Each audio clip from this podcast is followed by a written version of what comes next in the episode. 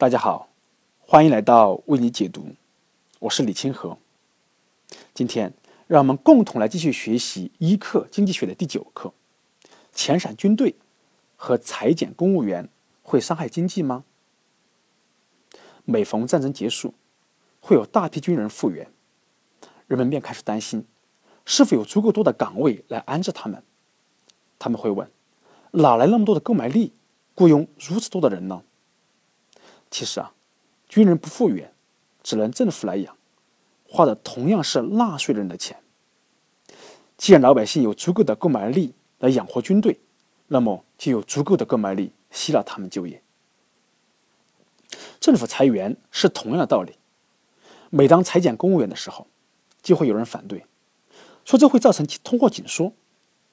他们说，公务员收入稳定，裁掉他们。等于裁掉一个消费群体，那些依赖他们消费的行业将因此受损。亏这些人好意思这么说，他们为何不反对抓贼和抓骗子呢？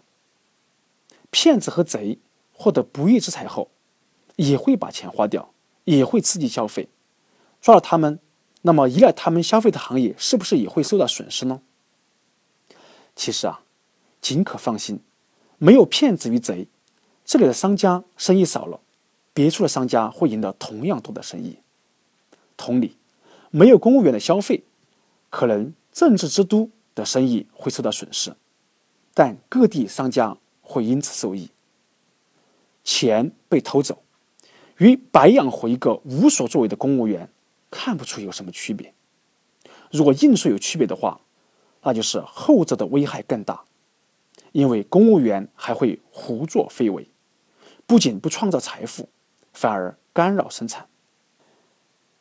这是我们给大家带来的一课经济学的第九课：遣散军队和裁减公务员会伤害经济吗？